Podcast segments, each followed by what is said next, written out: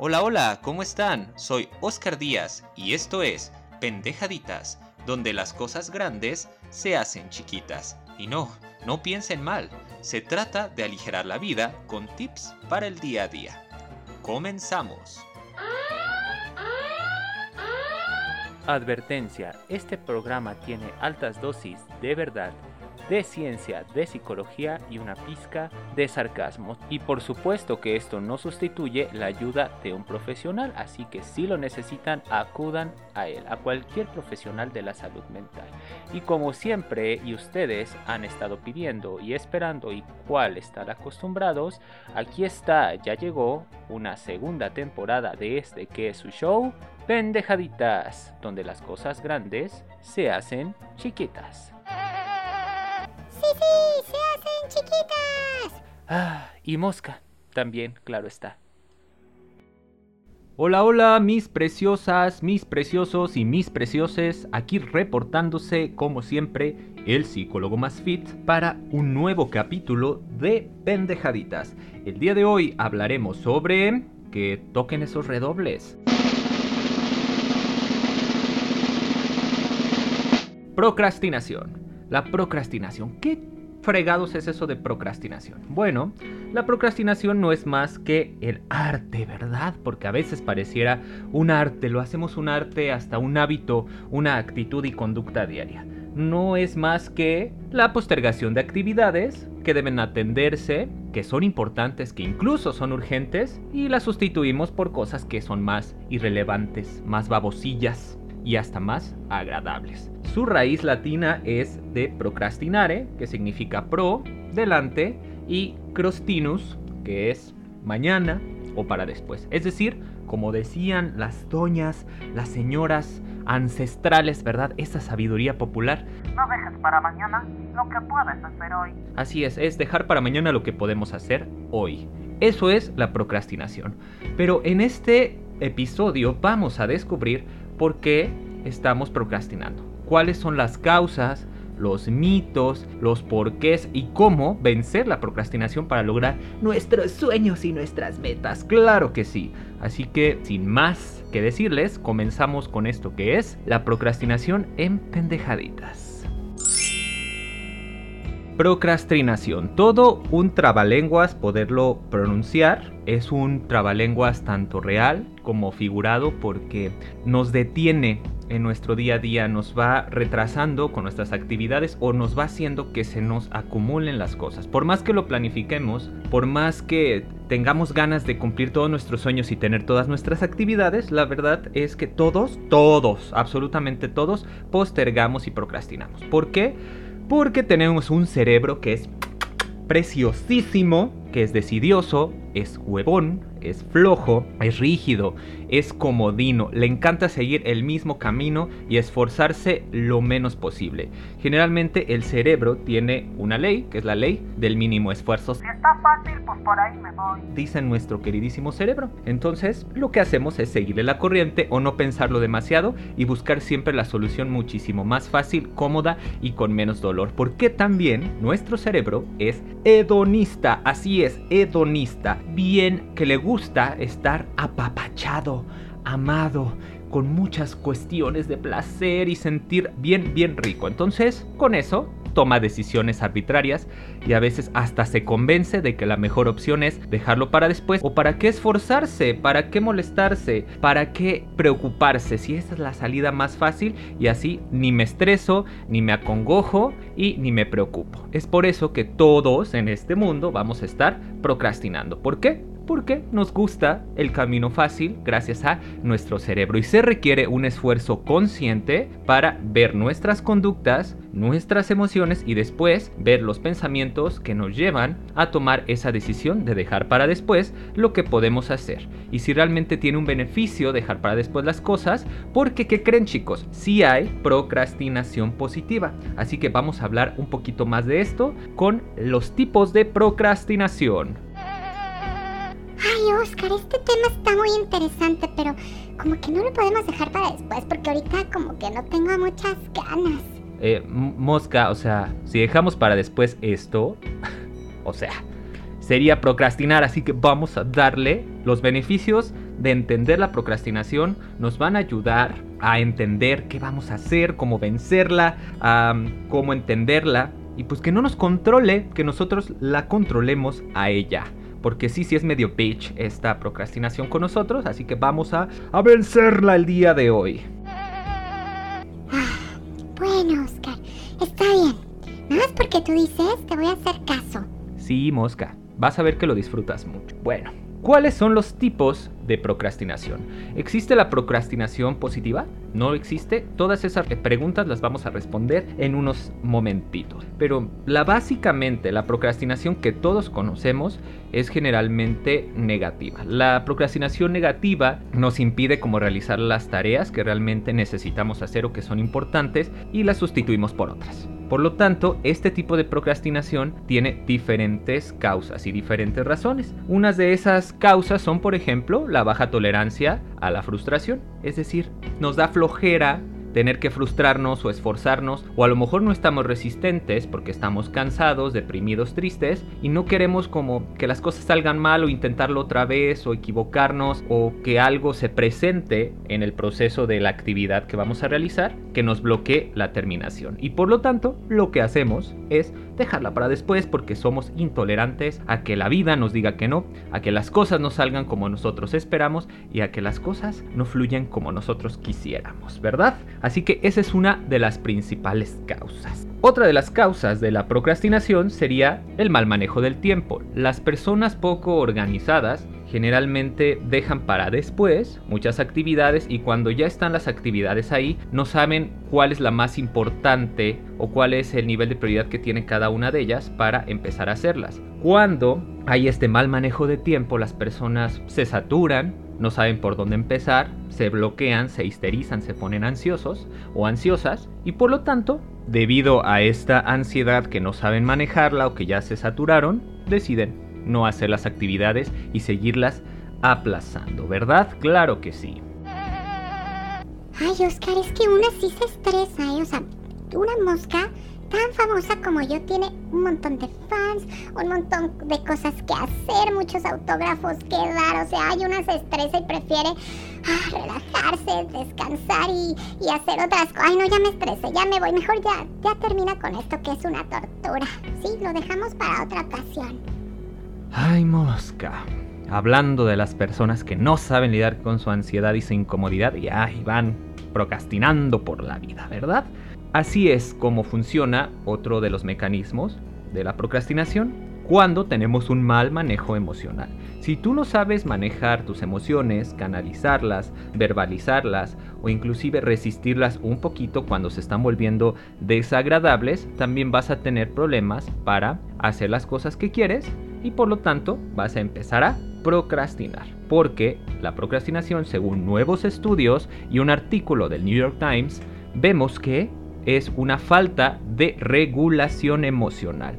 No sabemos qué está pasando dentro de nosotros o queremos evitarnos más decepciones, más dolor, más tristeza o nos da miedo enfrentar la tarea o nos falta motivación para que esa tarea sea más agradable. Entonces, nuestro mal manejo de las emociones y de la motivación también va a hacer que las tareas nos parezcan ah, de hueva, de flojera, que ni siquiera nos atrevamos a tocarlas o que prefiramos otras que sí nos produzcan muchísimo muchísimo más placer. ¿Sale? Muy bien. Y existen también otras tipos de procrastinaciones que estamos hablando de las procrastinaciones positivas. ¿Cuáles son este tipo de procrastinaciones positivas?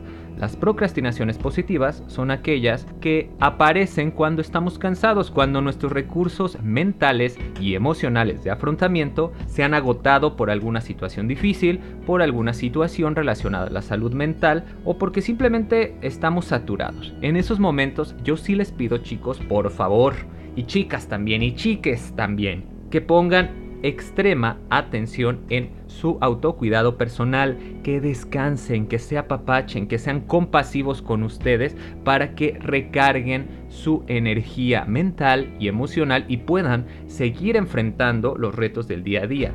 Porque si ustedes no se ponen a atender su salud mental y a descansar al menos una vez al día, después una vez por semana y después cada cierto tiempo con vacaciones, su capacidad de enfrentar los eventos de la vida diaria se va a agotar y entonces van a empezar a procrastinar y cuando empiezan a procrastinar por cansancio se van a empezar a etiquetar de flojos, de tontos o de alguna otra cosa que les hagan creer. No es que sean flojos chicos, es que algo está pasando dentro, dentro de ustedes que les está impidiendo realizar todas las actividades que ustedes tienen que hacer o que quieren hacer. Los sueños que quieren cumplir se están viendo mermados o se están viendo bloqueados porque no están sabiendo manejar todo su sistema de salud mental interior para recuperar su energía y seguir enfrentando día con día los retos que se vayan a presentar. Y otra cosa también es importante, si ven que a pesar de descansar y cuidar su salud mental y no están lográndolo, entonces acudan a un psicólogo,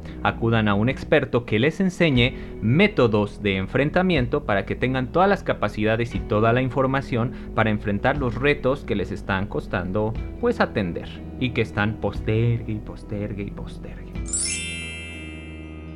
¿Cuáles son las cosas más comunes que postergamos chicos? A ver, díganme. Pues generalmente todo lo relacionado a los trámites, al banco, la limpieza o el orden de nuestro hogar, cambio de proveedores, de servicios de internet, de cable, algo relacionado a ello porque también nos parecen demasiado engorrosos y tardados. Los chequeos regulares al médico, al dentista, devolver artículos comprados en una tienda, inclusive hacer la cama, eso nos cuesta a todos, ¿no? Tender la cama en la mañana. El mantenimiento del coche, cambiar las pilas de algún reloj en casa, de algún control remoto, devolver cosas prestadas, inclusive la declaración de impuestos. Así que chicos, sé que son trámites engorrosos, pero son importantes. Y aquí vamos a platicar, ya casi al final, los de esa pendeja tips para podernos librar de esto llamado procrastinación. Ay, Oscar, sí, sí, me encanta todo lo que estás platicando. Me gusta muchísimo porque yo sí quiero aprender a dejar de ser flojilla y ponerme a hacer las cosas que tengo que hacer. Porque mucha gente me ha dicho que soy medio floja y que nada más ando aquí mosqueando. A ver, papando moscas dirían. Es algo irónico, pero, pero así son las cosas. Pues así es, Mosquita. El día de hoy aprenderemos todo lo relacionado a cómo vencer a esto llamado procrastinación. Otras de las causas por las cuales procrastinamos es la falta de claridad de objetivos, que no tenemos claro ni por dónde empezar ni a dónde queremos llegar. No estamos orientados correctamente a la meta. También la falta de sentido o la poca sensación de logro que nos daría una meta. Por ejemplo, pues nadie me ha dado un premio, ni soy un superhéroe por lavar los trastes, ¿verdad? Entonces por eso voy a estar postergue y postergue lavar los trastes hasta que huelan feo o que haya cucarachas. Y hasta ese momento seré un héroe de la casa y erradicaré la peste y las cucarachas. Pero por lo tanto, o por lo mientras, pues no, la verdad me da mucha flojera y decido no hacer nada porque no le encuentro sentido, porque no voy a tener un logro o una meta importante y por lo tanto mi recompensa tampoco va a ser grande. Por lo tanto, ese tipo de acciones van a ser las que más vamos a postergar por falta de sentido, por poca recompensa y por que no tenemos algún logro o alguna hazaña que presumir a alguien o a nosotros mismos. Y eso hará que me haga bien, pero bien tonto, para no decir otras palabras, ¿verdad? Como diría un amigo que se enojó alguna vez. Discúlpeme por la palabrota, pero ya estuvo suave. Vamos a continuar, chicos. Ay, Oscar, como que andas muy payasito hoy, ¿no? ¿No te parece? No, o, o, bueno, no sé, a lo mejor sí, Mosca, pero no andes de celosa. Mucha gente te está escuchando, ya eres algo famosa. Tú entrégate a lo que el podcast nos da. Déjate ir, date, date en este momento. Está bien, Oscar. Yo me doy, yo me dejo ir tranquilamente, entregada como siempre. Y bueno, para terminar, vamos a hablar de algunos mitos sobre la procrastinación. El primero de ellos es que la gente no hace las cosas porque no tiene voluntad o no quiere. Muchas veces esto es falso, chicos. No todo es querer, no todo es desear. Hay veces que situaciones alrededor de nosotros, sucesos alrededor de nosotros, nos impiden lograr las cosas que queremos hacer. Lograr esas metas que tanto deseamos o simplemente avanzar con nuestras actividades diarias. La procrastinación no nos hace flojos, no nos hace irresponsables, no nos hace incapaces, no nos hace menos valiosos. Simplemente es algo que se puede trabajar con la ayuda de un profesional o con la ayuda de algunos tips que pueden ir desarrollando nuevos hábitos para dejar de procrastinar. Porque la clave para dejar de procrastinar es que la recompensa que vamos a obtener sea mejor al hacer la tarea que procrastinando. Siempre pregúntense, ¿obtengo más procrastinando obtengo más enfrentando la tarea? Y en ese momento tomarán decisiones un poquito más objetivas y se darán cuenta de las consecuencias desagradables que podría traer la procrastinación. Y si realmente están cansados y necesitan recarga, pues descansen chicos, tómense un break, recarguen sus pilas y sus baterías y sus habilidades para después darle con todo a aquello que quieren. Así que como pueden ver, todo esto es natural, es de humanos, es de nuestro cerebro procrastinar y en algunos trastornos neurológicos procrastinar es aún más intenso debido a que las personas tienen menos energía que dar para su día a día. Hay una teoría que se llama la teoría de cucharas que nos dice que las cucharas son como unidades de medida que nos ayudan a entender la cantidad de energía que gastamos en ciertas actividades. Hay personas que tienen energía ilimitada o un montón de cucharas para utilizarlas a su día a día o simplemente descansan y sus cucharas se recargan tranquilamente y lo vuelven a enfrentar. Pero en algunas personas neurodivergentes, es decir, con diferencias a nivel neurológico o cerebral, sus cucharas están limitadas, entonces necesitan trabajar mucho en terapia o ayudar a tener mayor control de su trastorno o de su cerebro para poder tener a su disposición más cucharas para dirigir su vida o saber administrar correctamente la cantidad de cucharas disponibles. Así que no hay que ser tan hostiles con las personas ni juzgarlas de flojas porque hay algo realmente que está pasando en su cerebro. Es a lo mejor una discapacidad o una diferencia que no es visible, pero que les está impidiendo dar su mejor potencial porque hasta ahí les alcanza su cerebro. Entonces, cada vez que ustedes piensen en ello y que juzguen a una persona de floja, pregúntense si no está lidiando con algo. Y ya, si después de eso no, pues ya, pelense, digan, reclamen, hagan lo que tengan que hacer. Y ahora sí, sin más que decirles sobre la procrastinación, Aquí están, ya están aquí los más deseados y gustados por todos que son los de Pendeja Tips para lidiar con la procrastinación. ¡Sigue, sí! ¡Dale con todo! De Pendeja Tip número 1.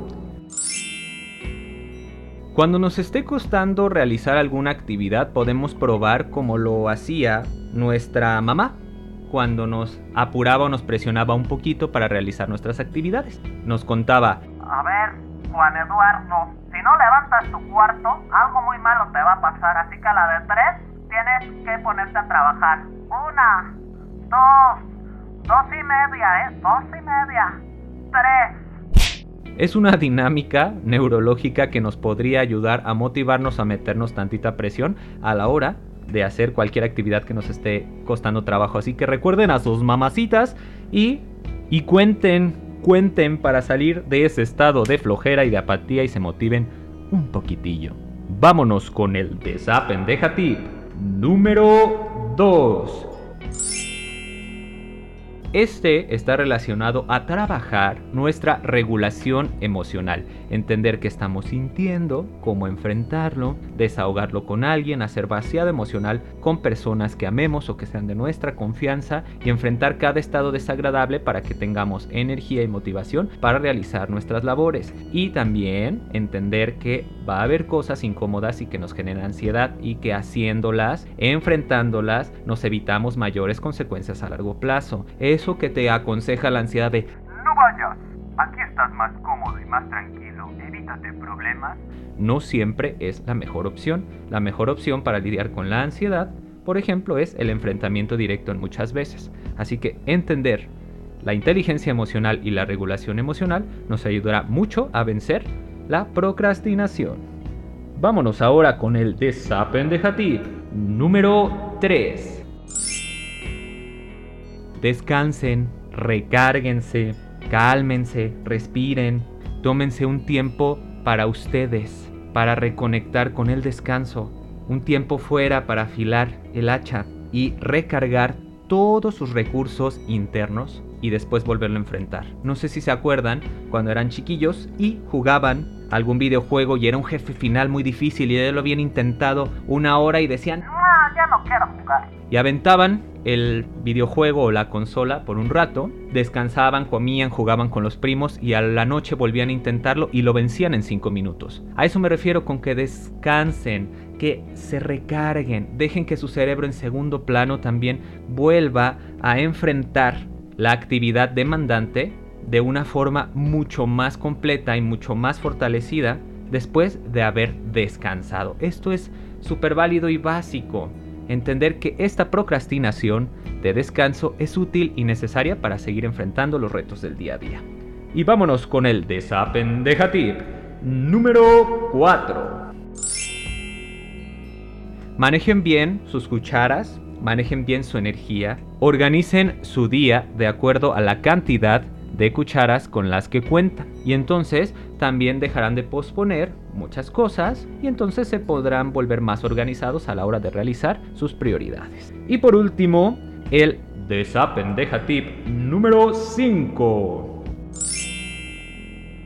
Primero pueden hacer lo más difícil, lo que sea más demandante, lo que sea más aburrido o desagradable, porque tienen todos sus recursos al full cuando inician las tareas. Y hasta el final dejan las cuestiones más fáciles o más agradables porque ya están algo cansados nuestros recursos internos y entonces vamos a terminar con un buen sabor de boca y se nos va a dificultar menos acabar ya un poquito cansados o desgastados de nuestros recursos internos. Así que como ven, es un poquito complicado lidiar y entender lo que es la procrastinación, pero no es imposible. Poco a poco, con los hábitos, con la práctica, ustedes serán capaces de desarrollar mecanismos eficientes para enfrentar la procrastinación. Así que esto fue Pendejaditas, donde las cosas... Pero espera, espera, Oscar. Eh, ya entendí, ya entendí lo que es entender la procrastinación. Muchísimas gracias, como siempre, por darnos toda tu sabiduría. Les mando